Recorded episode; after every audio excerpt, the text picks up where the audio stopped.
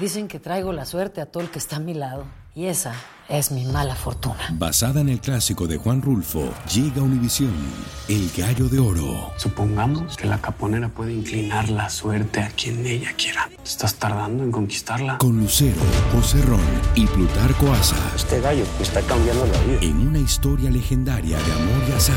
No trates de cambiarme, no lo vas a lograr. El Gallo de Oro, gran estreno miércoles 8 de mayo a las 9 por Univisión. Bienvenidos al podcast con los mejores momentos de Despierta América, tu show diario de noticias, entrevistas y mucho más.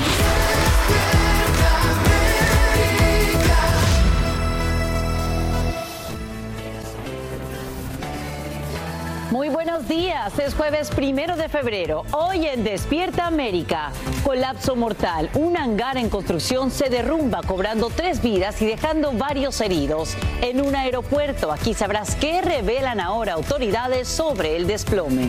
Trump aumenta la presión sobre congresistas republicanos a fin de que rechacen el acuerdo sobre seguridad fronteriza que negocia el Senado. En vivo tenemos la reacción de senadores de su propio partido.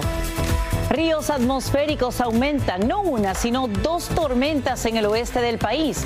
Estamos en vivo desde California, donde ya se ultiman preparativos para enfrentar severas inundaciones. So, but you have blood on your hands. Con fuertes acusaciones, senadores increpan al presidente de Meta, Mark Zuckerberg, junto a otros directivos de redes sociales. Sus palabras de disculpas le dan la vuelta al mundo. Entérate de por qué lo culpan de no proteger a menores de edad. Talía revela que padece una extraña enfermedad. Esta mañana, doctor Juan nos explica de qué se trata. Paloma Cuevas publica una foto que tiene a todos pensando que hay boda con Luis Miguel. Aquí te lo contamos todo. Oigan, señores, hay que hablar de todo lo que está ocurriendo esta mañana. Pues la tendencia es esta audiencia en el Senado contra gigantes de las redes sociales. Así Raúl. es, mi Fran, todo el mundo está hablando de eso. Incluso el CEO de Meta se disculpó con familias de menores víctimas de abuso. Por eso, hoy en Despierta América te preguntamos, ¿crees que las plataformas digitales son 100% responsables de estas violaciones? Bueno, en breve familia vamos a abrir nuestras líneas y lo vamos a discutir contigo, porque como saben, aquí en Despierta América tu opinión sí cuenta. Siempre cuenta y eso será en instantes, un programa muy completo como siempre, pero antes noticia de último momento, Sacha. Sí, quiero que sepan que en horas de la noche colapsa un hangar privado en un aeropuerto. Autoridades ya identifican a tres fallecidos y ahora mismo le notifican esta terrible noticia a los familiares. El derrumbe de la estructura en construcción también provoca lesiones a nueve personas. El Angélica González está en vivo con las imágenes y lo último de la investigación que se realiza en Idaho. Eli, buenos días. Así es, querida Sacha y amigos, la investigación está en curso. Se trata de un hangar en construcción que se vino abajo y puso a correr al cuerpo de bomberos para evitar que el número de víctimas fatales fuera muchísimo mayor. Estos fueron los hechos. Nueve heridos amanecen en un hospital de Idaho después de pasar el susto de sus vidas cuando un hangar privado en construcción colapsó repentinamente en el aeropuerto de Boise, matando de inmediato a tres personas.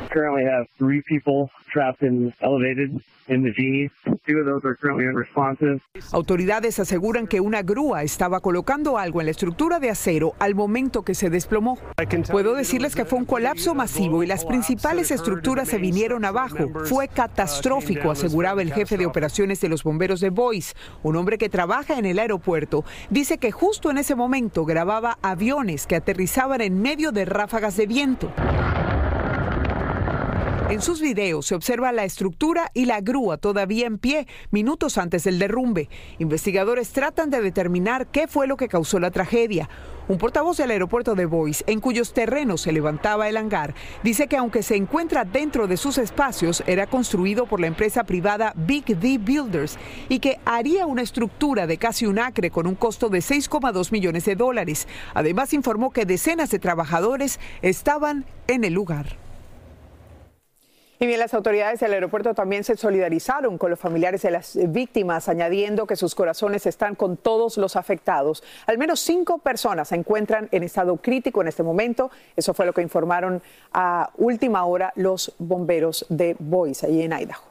Una Gracias. tragedia. Sí, no, terrible. Gracias, Eri, por estos nuevos detalles y seguimos de cerca, por supuesto, el desarrollo de esta noticia. Gracias. Miren, esta mañana el acuerdo sobre seguridad fronteriza que negocia el Senado enfrenta una doble oposición republicana. Por una parte, el presidente de la Cámara Baja, Mike Johnson, lanza duras críticas contra el proyecto y por otra, el exmandatario Trump aumenta las presiones para que el mismo sea rechazado en el Congreso. En vivo desde Washington, D.C., Edwin Pitti nos dice cómo reaccionan senadores de ambos partidos. Adelante, Edwin, buenos días. Muy buenos días para ti, Carla. Hay varios republicanos en el Senado que no están de acuerdo con lo que está haciendo el expresidente Donald Trump de influenciar a republicanos en la Cámara Baja para que no apoyen este acuerdo bipartidista. Veamos lo que está pasando.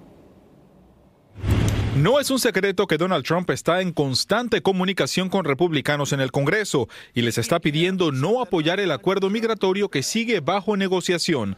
Según Trump, bajo este acuerdo se permitiría la entrada ilegal por la frontera sur de 5.000 migrantes al día. Worse than no deal at all. Trump ataca el acuerdo bipartidista diciendo que es una ley estúpida y que hará lo posible para que la misma no sea aprobada. If President Biden wants us to believe he's serious about protecting our national security, he needs to demonstrate good faith and take immediate action to secure that border. A diferencia de lo que dicen Trump y Johnson, el acuerdo no permitiría la entrada ilegal de 5.000 migrantes al día. Al contrario, se le pondría fin a la práctica de capturar y liberar, aceleraría el proceso de asilo y limitaría el uso de parol humanitario. Yo no sé si voy a apoyar esa propuesta, pero quiero que nos den la oportunidad de votar en soluciones. Por eso hay republicanos en el Senado que siguen trabajando para que la medida sea aprobada. Obviously, this is a incredibly challenging uh, political discussion we've been having. I still El senador James Langford lidera la negociación por parte de los republicanos y dice que han esperado mucho tiempo por ese momento. Republicans have talked about this for a long time. We've done lots of press conferences. We've done lots of trips to the border. We've done lots of moments to be able to say something needs to be done. This is our something moment. Carla, si este acuerdo bipartidista se convierte en ley de la República, lo que pasaría con aquellos migrantes que lleguen a un puerto de entrada oficial es que no serán puestos en libertad, sino serán llevados a otro lugar donde se les dará un plazo de 90 días para que puedan tener su primera cita en un proceso de asilo, pero estarán detenidos y bajo supervisión del gobierno federal. Vuelvo contigo, Carla. Gracias, Edwin, por ese reporte en vivo desde la capital del país. Si no sabes que el Spicy McCrispy tiene Spicy Pepper Sauce en el pan de arriba y en el pan de abajo, ¿qué sabes tú de la vida? Para, pa, pa, pa. Lucero junto a José Ron protagonizan El Gallo de Oro. Gran estreno miércoles 8 de mayo a las 9 por Univisión. Y de las mejores. Estás escuchando el podcast que te alegra la vida, el de Despierta América.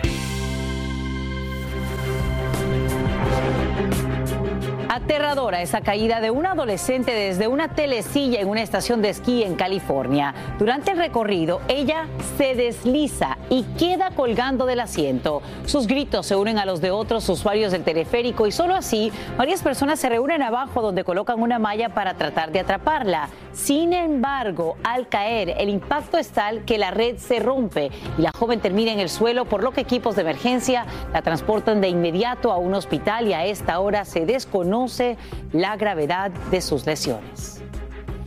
Esta mañana las disculpas del dueño de Instagram y Facebook le dan la vuelta al mundo.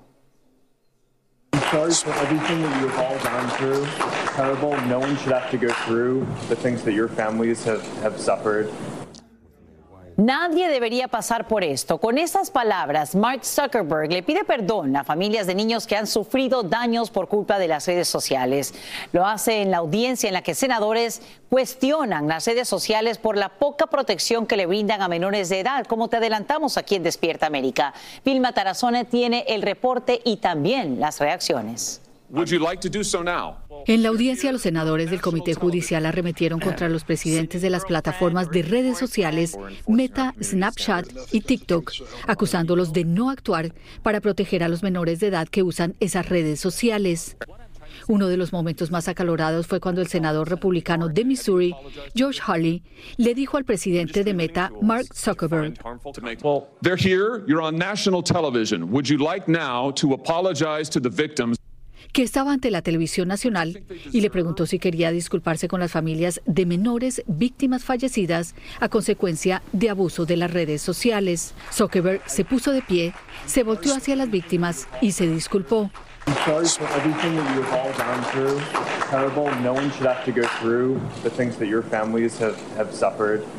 And this is why we invest so much and are going to continue doing industry leading efforts to, uh, to make sure that Jaime Puerta fue uno de esos padres que asistieron a la audiencia. Él perdió a su único hijo después de que éste ingirió una pastilla de fentanilo que compró en Snapchat. Dijo que las palabras de Zuckerberg no fueron sinceras. Y son palabras, vuelvo y repito, palabras vacías.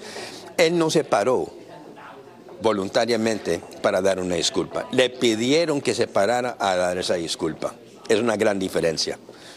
Si uno realmente tuviera remordimiento por sus propios medios sin que alguien le dijera que por favor póngase de pie y voltee y mira a los padres de familia y pides una disculpa, pero no lo hizo porque no le importa.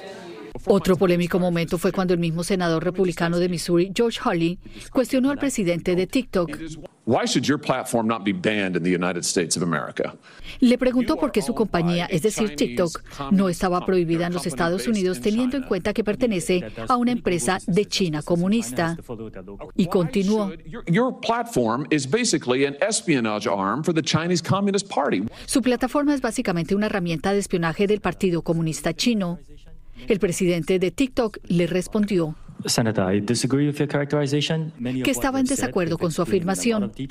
El senador republicano Lindsey Graham le dijo a los presidentes de las compañías It to be so, but you have blood on your hands. En Miami, Florida, Vilma Tarazona, Univisión. Y ahora vamos con noticias de tu país. Como viles calumniadores, así califica el presidente de México, Andrés Manuel López Obrador, a quienes lo acusan de aceptar dinero del narcotráfico para financiar su campaña electoral en 2006. Según investigaciones periodísticas, el entonces candidato presidencial habría recibido entre 2 y 4 millones de dólares, una afirmación que genera un verdadero terremoto político, como nos dice Jessica Cermeño. No hay ninguna prueba. Eh, son unos viles calumniadores. Así de tajante fue la respuesta que dio el presidente de México a las investigaciones dadas a conocer por las publicaciones ProPublica y Deutsche Welle, que señalan que el cártel de Sinaloa entregó al menos dos millones de dólares a su campaña presidencial de 2006. Denuncio al gobierno de Estados Unidos de permitir estas prácticas inmorales y contrarias a la ética política. Según la investigación periodística, el pacto para financiar con dinero sucio la campaña fue en una playa. una reunión de narcotraficantes con políticos que decían representar a Andrés Manuel López Obrador. Esa reunión en Nuevo Vallarta, México, en el 2006, supuestamente llevó a un acuerdo eh, del conocido narcotraficante La Barbie Edgar Valdés Villarreal, jefe de sicarios del capo Arturo Beltrán Leiva.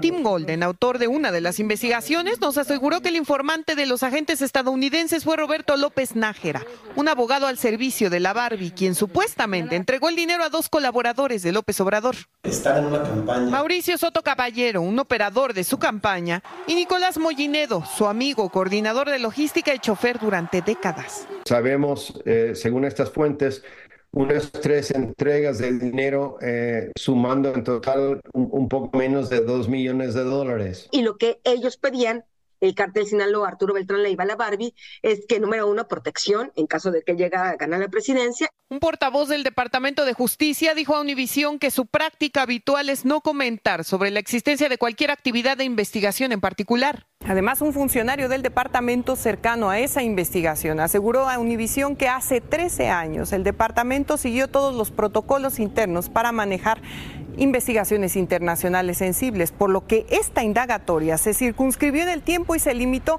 a las actividades criminales relacionadas con las drogas y después se concluyó. No hay ninguna prueba contra de López Obrador y para mí eso es muy problemático. En México, Jessica Cermeño, Univisión. Gracias, te agradecemos por este informe, Jessica. Y bien, ya te adelantamos aquí en Despierta América la situación de riesgo para el oeste del país. Despierta América te ayuda para que te protejas y para eso voy contigo, querida Jessica Delgado. Gracias. Y así es, las tormentas asociadas a los ríos atmosféricos que golpearán el oeste de Estados Unidos desde hoy hasta el fin de semana pueden desencadenar inundaciones que se prolongarán por varios días.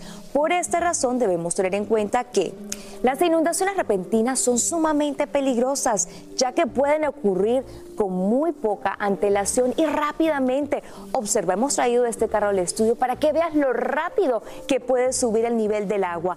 Seis pulgadas de agua en movimiento pueden arrastrar un adulto. Un pie de agua puede empujar completamente a tu vehículo. Y para que tengas una idea, cada año mueren 127 personas debido a las inundaciones y casi la mitad de esas fatalidades ocurren cuando los conductores cruzan estas vías. Ten en cuenta que la profundidad del agua enfrente de ti no es obvia. Por ello, es importante que sigas las siguientes recomendaciones. Evita zonas inundadas, busca siempre un terreno alto, llama al 911 en caso de emergencia. Y recuerda, siempre estar informado sobre las condiciones del tiempo y de esta manera sabrás cuándo tu comunidad estará esperando fuertes lluvias y así podrás evitar una tragedia. Para más información, visita nuestra página de internet univisionplaneta.com. Ahora sí, continuamos con más. Hola, yo soy Carla Martínez. Estás escuchando el podcast de Despierta América.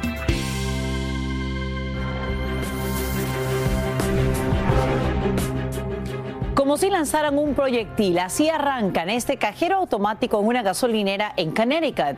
Mira cómo el dispositivo rompe los cristales y sale literalmente disparado. Enmascarados lo atan a una camioneta y tiran de él en plena madrugada, mientras cámaras de vigilancia registran la fechoría. Incidentes similares se repiten por todo el estado y la policía le sigue la pista a estos delincuentes. Y vamos ahora con lo siguiente.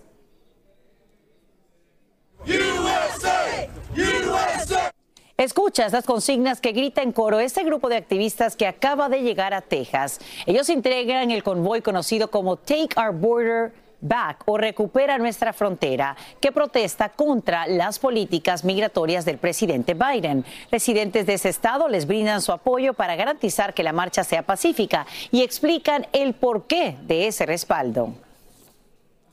Americans getting together because there's something wrong and we want to make it right. A pesar de los esfuerzos por llevar ese mensaje tanto a demócratas como a republicanos, algunos creen que resultaría difícil mantener la paz y controlar a personas que, según afirman, actúan por razones equivocadas. Y a esta hora, policías de Nueva York andan tras la pista de varios migrantes bajo sospecha de participar en un ataque contra varios uniformados. En el video del incidente se ve al grupo golpeando y pateando a dos agentes, lo que genera una ola de indignación. Y la polémica aumenta por la liberación de algunos sospechosos. Fabiola Galindo nos dice cómo reaccionan residentes, autoridades y también políticos, incluyendo la gobernadora Kathy Hochul. Nadie se va hasta que encontremos a los que atacaron a nuestros policías, dice. Se intensifica la búsqueda de varios migrantes que viven en refugios municipales en la ciudad de Nueva York, que son buscados por atacar a golpes a dos oficiales de policía este fin de semana. Vamos a perseguirlos por todo el país si es necesario. Si atacas a un oficial te vamos a encontrar, dijo el jefe de personal del comisionado de la policía. Cinco ya fueron arrestados y enfrentan cargos por agredir a los policías y por obstruir a los oficiales cuando se les pidió que se alejaran de un área cercana a un refugio, pero luego, a pocas horas, fueron liberados sin fianza. Los oficiales habrían registrado varios refugios para migrantes en busca de los sospechosos. Pero estos actos delictivos no son un hecho aislado. Se han registrado un repunte en crímenes de carteristas Tres migrantes fueron instruidos de cargos por el apuñalamiento mortal de un hombre dentro de un refugio a inicios de mes. Parte de una pandilla. Y la violencia se ve en otros estados. Si hace falta quizás revisar quién está llegando, los antecedentes. La gobernadora Kathy Hochul dijo que la deportación de estos individuos debe considerarse. Y la congresista republicana Nicole Maliotakis agrega que había pedido al director de ICE que deportara a quienes atacaron a los oficiales de la Gran Manzana. Las ciudades santuarios protegen al inmigrante solamente en su condición de inmigrante indocumentado, más no a aquel inmigrante indocumentado que estuviera violando la ley de la manera que estas personas lo están haciendo. En Nueva York, Fabiola Galindo, Univisión. Agradecemos a Fabiola Galindo por este informe. Y tal y como te adelantamos, el director del FBI advierte ante un comité del Congreso que piratas informáticos chinos se estarían preparando para causar estragos en la infraestructura estadounidense. El líder de la agencia, Christopher Wray, explica que entre los ataques estarían en riesgo plantas de tratamiento de agua o eléctricas oleoductos de petróleo y gas, por lo que hace un llamado a aumentar las medidas de seguridad. Y no solo eso, también una interferencia en las telecomunicaciones a través de los celulares y también en las líneas férreas. ¿Tienes hijos menores? A partir de este año recibirías un aumento en tu devolución cuando declares impuestos, en especial si tu familia es de bajos recursos. Con apoyo bipartidista, la Cámara Baja acaba de aprobar un paquete de 78 mil millones de dólares que incluye una ampliación del crédito fiscal por hijos. Sin embargo, la medida necesita todavía luz verde del Senado para convertirse en ley, donde enfrentaría un camino incierto. Que Fisher Price retire del mercado una silla mecedora para bebés y niños por preocupaciones de seguridad.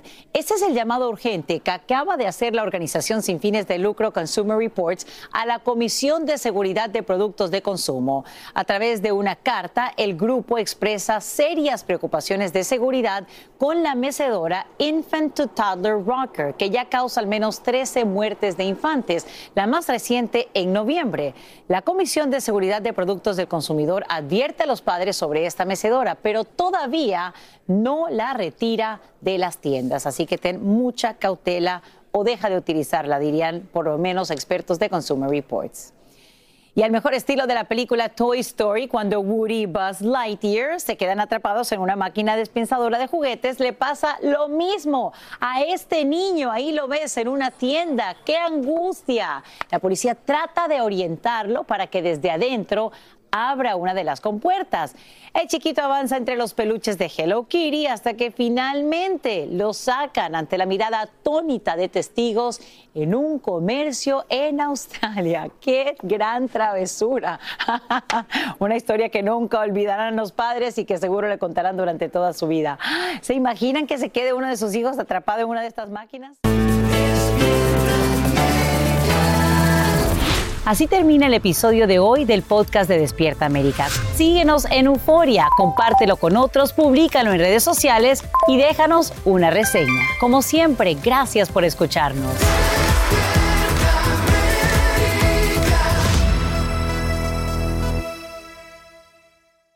Dicen que traigo la suerte a todo el que está a mi lado. Y esa es mi mala fortuna. Basada en el clásico de Juan Rulfo, llega Univisión, El Gallo de Oro. Supongamos que la caponera puede inclinar la suerte a quien ella quiera. ¿Estás tardando en conquistarla? Con Lucero, José Ron y Plutarco Asa. Este gallo me está cambiando la vida. En una historia legendaria de amor y azar. No trates de cambiarme, no lo vas a lograr. El Gallo de Oro, gran estreno miércoles 8 de mayo a las 9 por Univisión.